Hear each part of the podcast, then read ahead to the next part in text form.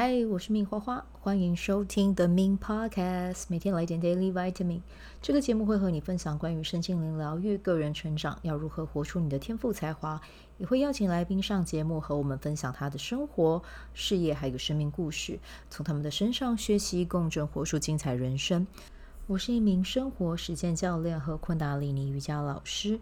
练习昆达能为你带来健康、快乐、丰盛、灵性觉悟的生命。想了解更多或是一起在线上练习，欢迎点开本集文字介绍，看更多的资讯。嗨，大家好，我是命花花。好，我们今天呢要来录录一集火辣辣的一集，嗯，可能会有点十八禁。好，我开玩笑的啦，怎么可能？对，但就是有粉丝要跟我聊，就是问我说可不可以问一下。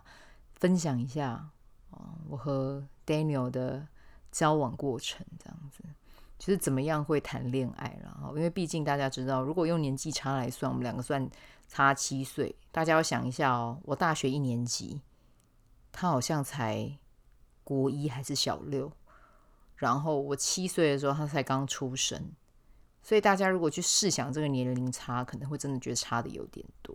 对，但我真的很感谢，就是幸好我男朋友长得比较老，所以出门之后，我们其实没有什么被人家看成是啊，就是姐弟恋或什么，看感觉真的就是像平辈在谈恋爱这样。再加上我就是驻颜有术这样啊，然后这一集我男朋友就在我旁边听，因为他想要听我有没有加油添醋一些就是不该讲的故事啊。然后他其实刚才在我刚才在跟他。讲说我要录这一集的时候，他还跟我讲说，你要一点一点的讲，要像挤牙膏一样，就像天桥底下说书，然后分成十二段，然后十二天连播这样子。他现在已经在偷笑了，我不知道你有没有听到他的笑声。反正就是他觉得不要一次讲太多，但你知道我的个性怎么可能可以忍？所以为了让这个集数可以再拉长一点，我可能会再添加一点别人的故事进来。反正是真是假，你们也。不会知道啊，对不对啊？对，那反正呢，我跟我男朋友会认识呢，是一段有点类似像泪韩剧，you know，就是呃，经理爱上小鲜肉的故事。没有那个时候就是有一段时间我在。就是一个饭店工作，然后因为那个饭店地处偏远，找不到员工这样子。但是我们就是用了很多的方式，一零四啊，然后粉砖啊，就是想已经就是想尽办法邀请人，然后到就是我工作那个饭店工作这样子。但是呢，因为那个饭店它的海拔两千四百多公尺啊，所以就是就管哈，所以年轻人不一定真的会想上来。然后没想到有一天，就我在为了找人发愁的时候，突然之间有一个履历丢进来了，一个男生长得很可爱，然后出生的年纪又呃出生的那个年份一九九三，好，很新鲜哎，新鲜的肝，I like it。对，然后我就觉得。可以问他，可以跟他聊聊天这样子哈。然后那个时候还是透过 Line 视讯吧，先加赖然后就视讯，然后面谈这样子。我我真的就是尽可能的在视讯那一头表现出我没有对他有那么大的渴望，就是心里面真的希望他拜托他赶快上来工作。但是就是嗯，表情上我应该算专业吧，Daniel 那个时候。啊，他偷笑哈！如果你没有听到他的笑声的话，对，他笑而不语，可能他真的有觉得我很渴望吧。反正就是那一天，我还记得那一天去呃高铁站载他，然后有两个。两个同龄的男生同时上来，我男朋友是其中一个。后来隔天有一个就已经直接下山了，被吓到，想说这个地方嗯差不多。他他待一两天就走了。对，你们等一下会听到我男朋友可能会突然出现，那个就是他在旁边听我分享，然后想要跟我对话，跟我 make sure 我没有在乱讲话这样。反正那个男生就已经偷跑了这样哈，但不是偷跑啦，我觉得我可以理解，就是工作一两天觉得不适合离开，我也觉得很好。那你知道我男朋友对我那个时候而言就是一个救命的稻草哦，我就希望他不管怎么样都可以留下来。然后男朋友呢，在那个时候就是一个非常诶很友善诶，我必须要说，他之前是在星巴克工作，哦，星巴克工作出来的小朋友都很优秀。对，就是在做那种餐饮方面，因为他上来他就是做跟餐饮部门有关的嘛，非常的热心跟非常的专业。然后我记得那一天他上来第一天上工的时候，那一天刚好是连续大假日，然后那一天餐厅超多人的，然后我就要在柜台那呃，我就在外面，就是餐厅的外面负责接待。然后结果呢，这个小男生竟然非常的热心跟我说：“经理这边交给我就好了，我来负责。”当下就觉得你怎么这么聪明，又怎么这么的积极？我就觉得我真的是挖到宝了，你知道吗？然后我就想说，我还跟他讲说没关系，你因为我很害怕他被这个阵仗吓到，然后会想说我要下山。然后但是没想到，诶，他还是愿意待在身上。然后反正那一天就是卡丘很溜俩，然后就又把所有的事情都处理完。然后真心觉得老天爷根本就是派了一个天使给我认真，然后只是这天使是小麦色的肌肤，对。他在旁边又偷笑了，他的酒窝又露出来了。对，反正就是这样。然后后来呢，就是早上每天都会相处嘛，因为在那个地方工作，你没有办法去哪里逛啊。你知道，离你最近的那个市镇啊，大概开车要两个小时才会到。所以在山上，我们在那那个时候在山上工作，晚上基本上真的就是山区。对你，你完全旁边没有任何的人，然后你会听到山枪的叫声。那你根本就是，如果你晚上自己一个人出去，你根本就觉得是在演《恶夜丛林》，你知道吗？虽然说那个地方很漂亮，但晚上的时候还是有点可怕，所以大家感情就会很好，这样。他反正就是一直相处，一直相处。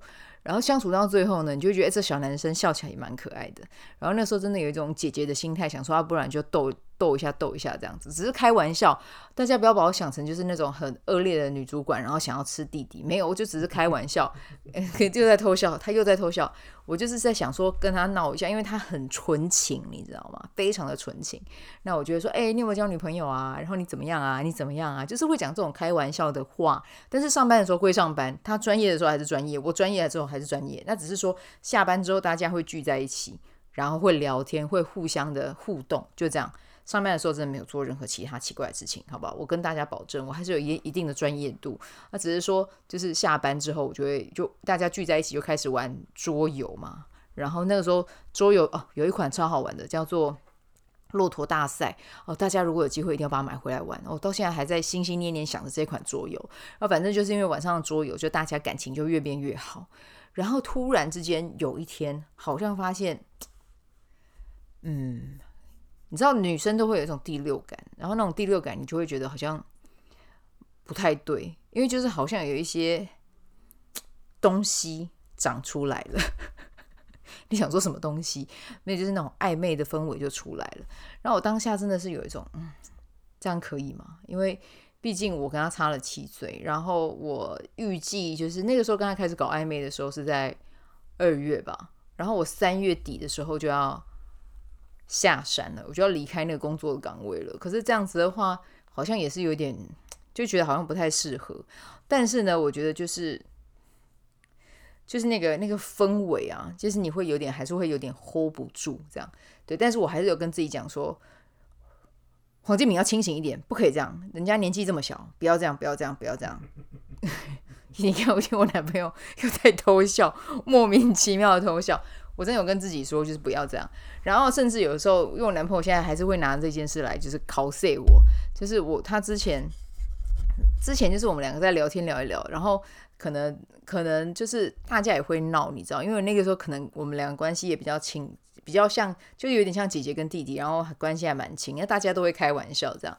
对，然后我为了不让他尴尬，对，我就跟他讲说：“哎，真的没有啦，你该不会以为我喜欢你吧？”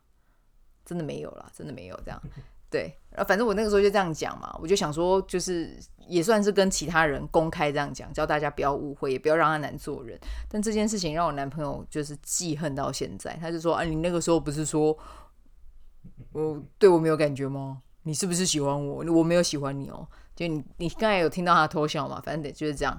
然后。”但我那个时候是真的，我想跟大家讲真的，我那时候是真的没有喜欢他，可是没想到我男朋友那个时候是喜欢我的，我就想说哇，你这个人也是算算口味也很重诶，喜欢一个大你七岁的女生，对，但我就觉得说啊，好了，就是事后听我才知道，但当下我不知道嘛，然后我就想说，OK，反正就这样，就这样，就这样啊，我们就反正时间到了，我就会离开，然后就有一天就是在一个。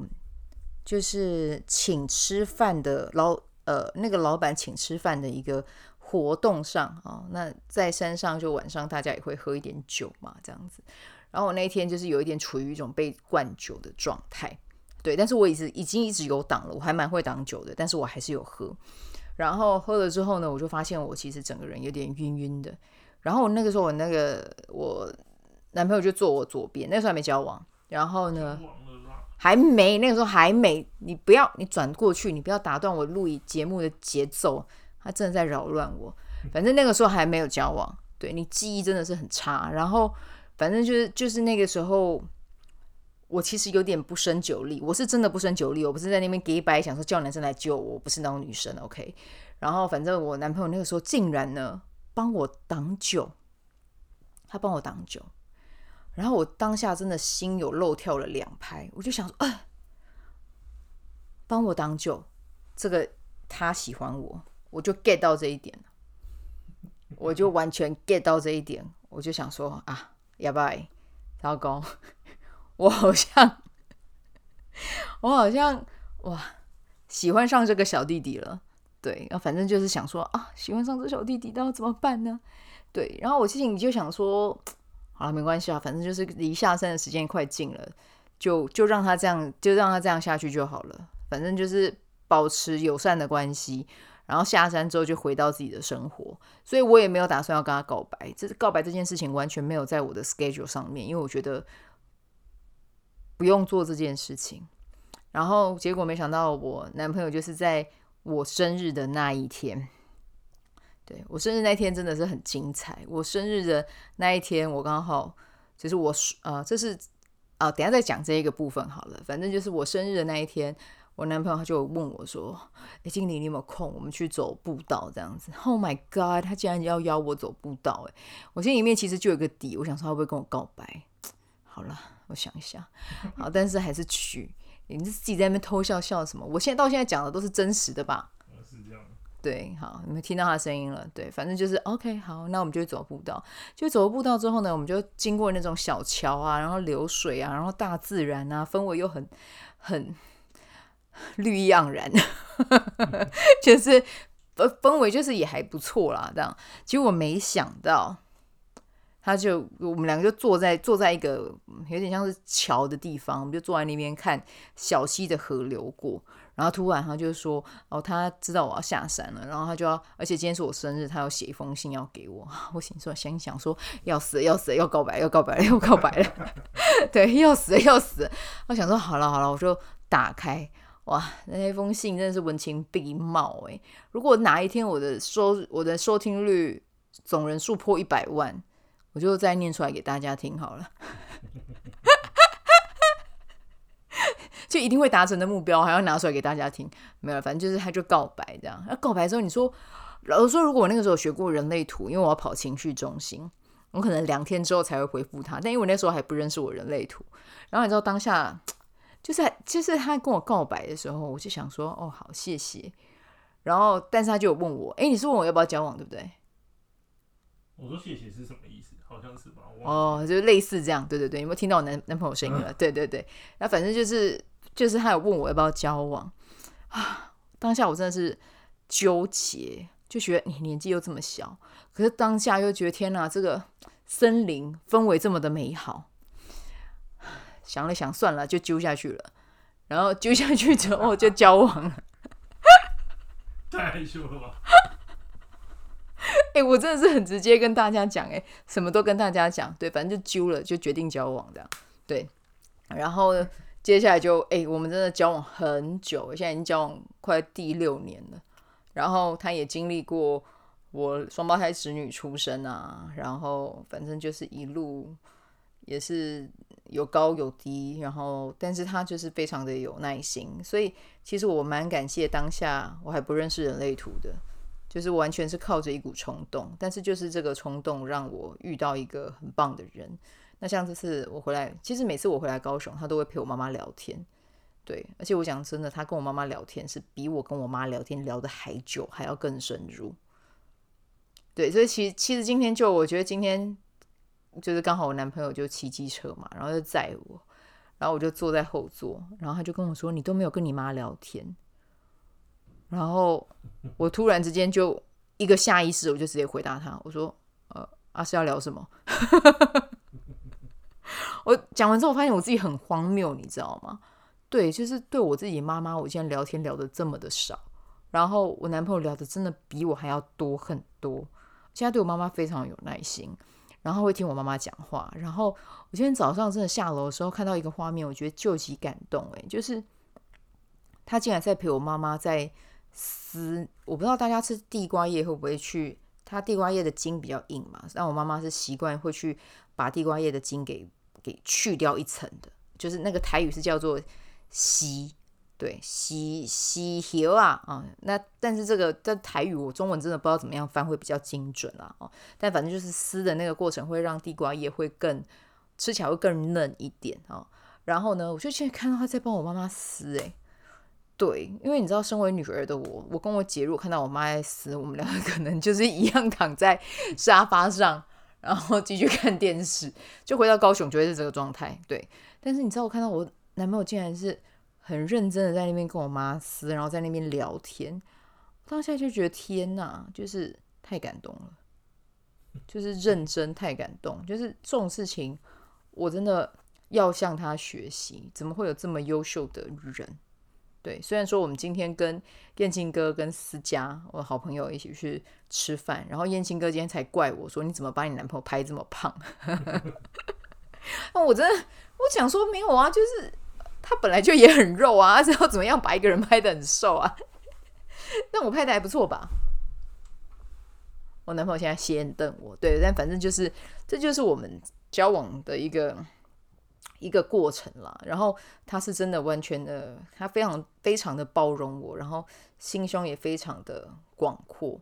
就是你知道，我虽然是高雄的孩子，南部的孩子会感觉，就是南部孩子心胸会更，因为南部很热情，然后会更宽，心胸会更更宽广。但跟他相比，我觉得我真的是要从他身上学习到很多。就是他给我的那个，他虽然小我七岁，但是我觉得很多的待人处事啊，然后还有很多。嗯，在体贴人的层面上，我真的远不如他了。对，他是我很好的一个要学习的标杆。我认真这么说，说说是什么？OK，但也要跟大家分享一个非常奇妙的故事。我觉得一切都是安排好的。好，奇妙的故事一，我们那个时候反正就是在一个旅呃高山上的旅馆认识的嘛。然后那时候就是有认识当地的志工老师，那志工老师就有跟我说，就是这个。呃，旅馆前的某一棵树啊，可以对他许愿，它是一棵神木啊，对他许愿，他会完成你的愿望。我那个时候心里就想说，尽量 gay 啊，但是我后来还是去抱他。我非常喜欢抱那一棵树啊，现在也会很想念他。然后抱着那一棵树，我心里面想的就是，请给我一个男朋友。然后我心里想说，天哪，这山头上面 山枪比人多。然后，然后当地的原住民要其实都已经嫁娶了，对，我是到底去哪里找男人这样啊？但是哎，才真的就找到了。可那个时候应该要讲说，让我刮中彩券，应该也要许这个愿望才对，但没许，没有，你还是很棒哈，你还是很棒，我很谢谢神木把它带给我。对，那。这是第一个很好玩的故事啦，然后第二个的话就是，其实我男朋友跟我交往的那一天，我答应他要跟他在一起了，然后也揪了啊，我们很保守，我们就只有只有揪而已，那一天就只有揪而已，好不好？那反正后来揪了之后呢，回到饭店，然后就开始划手机，但我们还是没有跟大家讲我们交往，我们就只有跟几个认识的人讲，熟一点的人讲，然后划手机，那一天划手机的时候，哎天哪，我竟然看到我的初恋。他就在那一天结婚呢，对，就在我生日的当天结婚。然后我当天跟我男朋友交往，然后我当下就觉得，What？这是一个什么样的安排？我觉得太酷了，对。但我就觉得，反正就是都都是生命的体验嘛。然后有时候回想，就觉得这个到底是一个什么样的安排呢？觉得很特别，这样哈。对，那反正就是这就是我跟我男朋友就是火辣辣的小故事，其实也没有很火辣辣。Daniel，我讲的很过分吗？太好了。那有百分之百忠于原原作吗？不，不是很确定。对，好，那我再跟大家分享我一个很荒谬的小故事。好了，就是那个时候已经交往了，然后交往之后就是真的会，就是因为要下山了，就准那个老老板就是真的很爱请客，很谢谢他，就又再包了，好像办了四桌吧，因为要要欢送我，就是回到平地这样。然后那一天我就真的一个人才管一瓶红酒，因为我真的太开心了。然后喝红酒的结果就是什么？就是醉，没有别的。我喝啤酒都不会醉哦。超怪的，但是我喝红酒真的就是会醉。但我现在已经戒酒了，我不喝酒了哈，不好意思，我不喝酒。我是那种偶尔有庆祝的时候，我会喝一两口啊，或者喝一点点，这个我 OK。但我现在是戒酒的啊，我不会再喝了。然后呢，反正就那一天我就喝了很多。然后那天真的发现，哎，原来醉是这种感觉，就是没有办法走直线哎。然后你整个人好 chill 哦，我觉得我人生最 chill 就是那个时候吧。然后那时候真的要回自己的房间的时候，我真的走不回去。然后还是我男朋友一直扶着我。然后他把我扶回我的房间之后，我真的觉得我当下非常的 ridiculous。怎么样的 ridiculous 呢？就是因为那天其实我也没有办法洗澡了，因为太醉了嘛。然后好像有听人家说说，如果你真的喝得很醉的话，是不要洗澡的。那反正就想说好了，就就就当下也没有意愿要洗澡。然后但是呢，我很坚持做一件事情：卸妆跟刷牙。对，然后我男朋友就说呢，我还叫我男朋友进到那个浴室，然后我还拿牙膏，我说我我给你示范什么叫做刷牙，然后牙膏你要先挤在牙刷上，然后接下来要把你的嘴巴张开，好，这样刷刷刷刷刷刷，然后刷完牙之后呢，我男朋友说我又很坚持的跟他示范要怎么样卸妆，所以我就把卸妆乳挤出来在自己的手上，然后开始抹自己的脸。我跟你说，卸妆要这样卸才会干净。这边要抹，这边也要擦，然后 就开始就是教他一连串的护肤、洗漱，就是所有东西都跟他 run 过一次。然后 run 完一次之后，我就开始就直接倒在床上就睡死。然后到隔天早上我才去洗澡。对，反正就是我喝醉之后就是一个非常注重卫生跟非常注重保养的一个人。对，这是我的不为人知的那一面。对，所以我的。就是潜意识应该是一个非常注重健康的好宝宝，我在想了啊。好，那这个就是我们今天想要跟大家分享的内容啊。希望大家听了之后呢，有感受到我们之间的浓烈的爱啊，然后还有很好玩的故事。那基本上我是真的跟大家讲啊。就是真的不需要受到年龄的限制。如果你觉得对方是不错的人，那就真的可以试试看啊。我觉得年纪现在真的不太重要。我之前听我一个学姐，她跟她老公差十二岁，十二岁啊，她老公比她小一轮，可是他们感情超好的啊。所以各位，我真的要跟大家讲，就是姐弟恋在现在真的不算什么。对，但是如果你觉得对方是好人的话，那就去谈。对，好，我我我自己个人是完全站在这一个角度了，哦，好，今天聊完了，那我要顺便跟大家讲一下今天的玛雅历啊，没错，我们组节目就是这么跳通哦，今天的日期是二零二三年十一月二十四号。今天的印记是 King 三五太阳蓝鹰。好，如果你是今天生日的宝宝呢，我要跟你说，你今年的动力有够强的啊、想要做什么，你都会去做。但我会建议你们可以用一个比较游戏化的方式去进行自己生命的专案，就是去玩起来啊、看你觉得要怎么样玩会让你觉得很快乐、很开心，那就去做就对了。然后也要提醒你啊，今年。